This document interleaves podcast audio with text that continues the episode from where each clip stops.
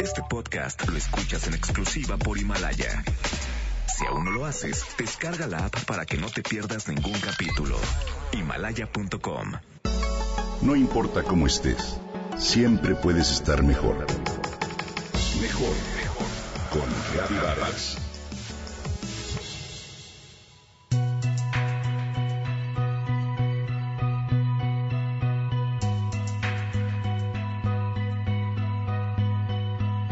¿Has visto una rosa?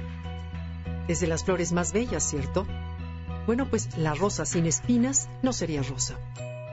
Y las relaciones humanas son similares. Todos hemos experimentado en ellas una mezcla de gozo y dolor tal y como es el amor. Tan solo por el hecho de que lo que más amamos es lo que nos puede provocar más dolor. Sin embargo, bien visto, el amor es la perfección, es lo sublime, es la belleza en sí. Por lo tanto, amor y dolor no pueden ser lo mismo. Si el amor es la causa, el efecto tiene que ser amor, tal y como un árbol de manzanas da manzanas. El amor no puede lastimar o herirte. El amor solo puede dar amor. Tiene sentido, ¿no? Pero entonces, ¿por qué duele? Chuck Spezzano, en su libro El amor no duele, plantea que el dolor es la manera en que la mente nos señala que hemos cometido un error. Por ejemplo, el dolor de una traición lo causa no el amor, sino la falsedad. El dolor de una pérdida no lo causa el amor, sino nuestro apego a alguien o a algo. Lo que duele son las reacciones, expectativas, temores, resistencias o bien nuestra falta de fe en el amor. Lo cierto es que cuando experimentamos dolor, la mente toma el mando y nos llena la cabeza de historias, justificaciones, resentimientos y demás afecciones que no son amorosas. Robert Holden en su libro Loveability brinda una lista de los errores más comunes que cometemos en la comprensión del amor y que nos pueden causar dolor en las relaciones. Te comparto algunos. Uno es amor o temor. Existe un temor que siempre subyace a cualquier relación y es fuente de todo sufrimiento es no soy una persona amable. Cuando te identificas con este temor en el sentido de no merecer ser amado, te alejas de ti mismo.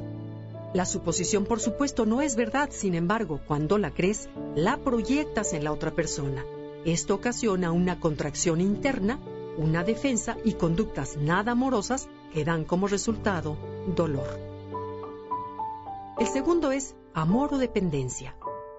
Cuando de manera inconsciente crees que es el deber de tu pareja, madre o hijos hacerte sentir seguro, completo, conectado con el mundo, sanar tus heridas y validarte, depositas en ellos el origen o la fuente del amor. Cuando eso sucede, inevitablemente la relación será origen y fuente de dolor. El tercero es, esto es amor o control. Toda relación experimenta lo que se conoce como lucha de poder no solo en la pareja, sino entre padres, amigos, hijos, hermanos e incluso entre consuegros. Cada persona en alguno de esos roles tiene que aprender a ceder y soltar el control para que se pueda dar una relación amorosa. El control es una cara del miedo. Cuando buscas controlar una relación es porque tienes temor a no ser digno de ser amado y temes perder el amor de quien más quieres. Y claro, entre más tratas de controlar a una persona, más la alejas y menos atractivo te vuelves. Y por último, es amor o busco conseguir algo. Cuando das algo en espera de que te correspondan, no es amor, es una transacción. ¿Qué buscas? Atención, conexión, amor.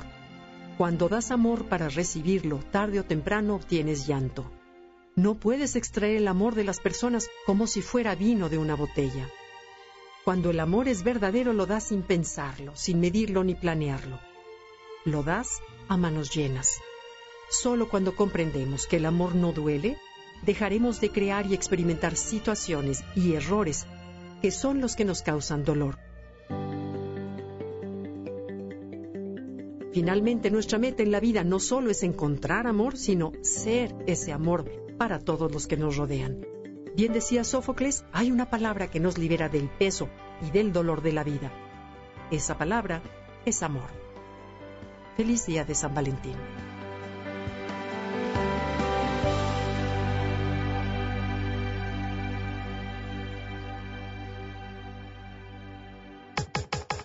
Comenta y comparte a través de Twitter. Gaby-Vargas.